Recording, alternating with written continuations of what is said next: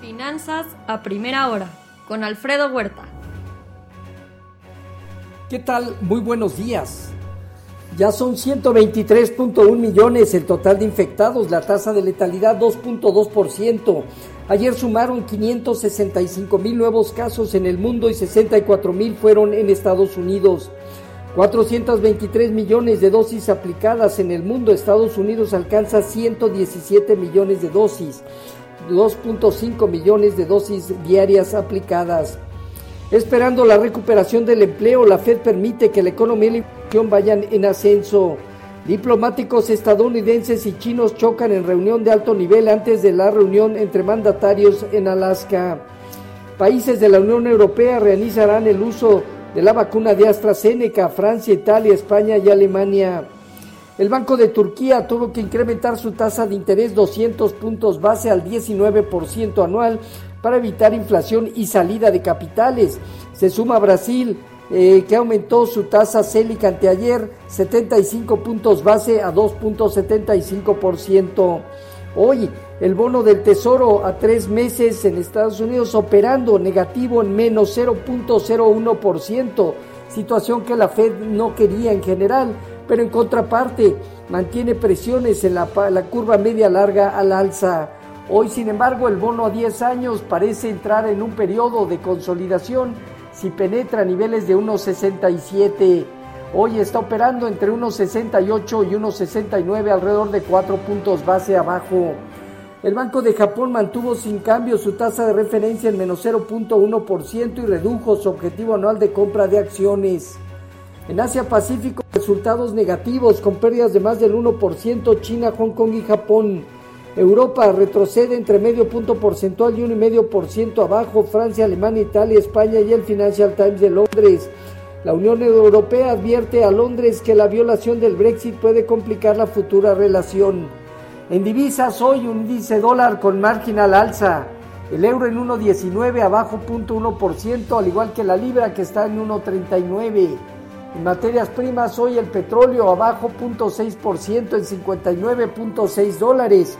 Entre un aumento en inventarios y el riesgo de menor demanda en Europa, ayer los precios del petróleo cayeron 8%, validando una línea de tendencia técnica como resistencia desde el 2008 a la fecha.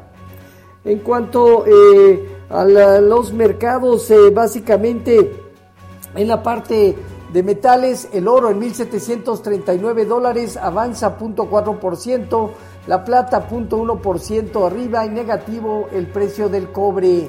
Ayer caídas en las bolsas americanas por presiones en la curva de bonos del tesoro. A excepción del sector financiero, destacó el de energía y tecnología a la baja. El dólar aumentó y la curva de bonos del tesoro se presionó en la curva media larga. Amazon obtiene los derechos exclusivos para patrocinar eh, los partidos de la NFL los jueves por la noche. Nike publicó resultados mixtos donde las ventas no alcanzan sus estimados. Google invertirá 7 mil millones de dólares en oficinas y centros de datos en Estados Unidos.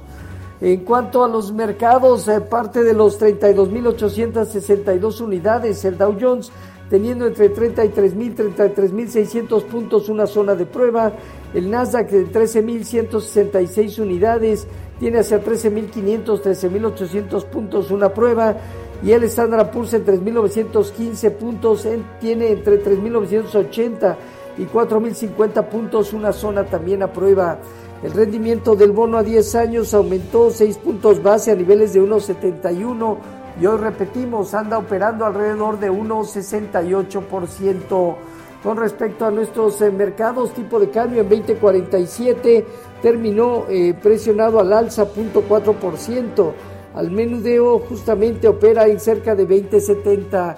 Bajo las condiciones actuales, el mercado intenta validar una zona baja donde se colocan promedios móviles importantes de 50 y 100 observaciones alrededor de 20.30. Así, el, movimiento de hoy está reflejando niveles de 20.31, 20.32, apreciándose 15 centavos. Fondeo diario, papel ornamental en 406 y bancario en 409, latía 28 días en 428.